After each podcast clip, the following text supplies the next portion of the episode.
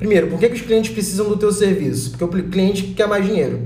Todo cliente quer mais dinheiro. E o seu serviço vai dar mais dinheiro para ele se for bem feito. Esse é o primeiro ponto.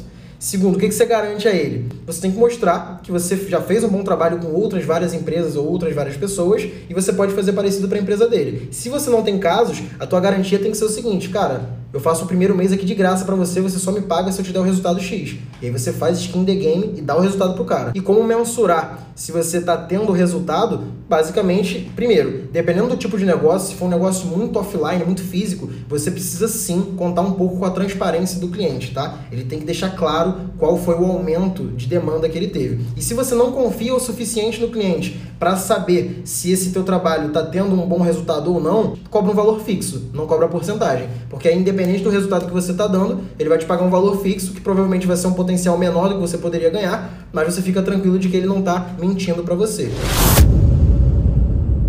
Se você ouviu esse podcast até aqui, provavelmente você tirou algum proveito desse conteúdo e eu fico extremamente feliz com isso. Não deixa de me seguir aqui no Spotify e também de compartilhar esse podcast com seus amigos, tá? Me segue lá no Instagram, arroba Mago do Marketing, e manda uma mensagem para mim pra gente trocar uma ideia e eu entender como esse conteúdo tá te ajudando e como eu posso te ajudar cada vez mais. Bora fazer mágica nesses ads e botar dinheiro no bolso. Tamo junto, até a próxima.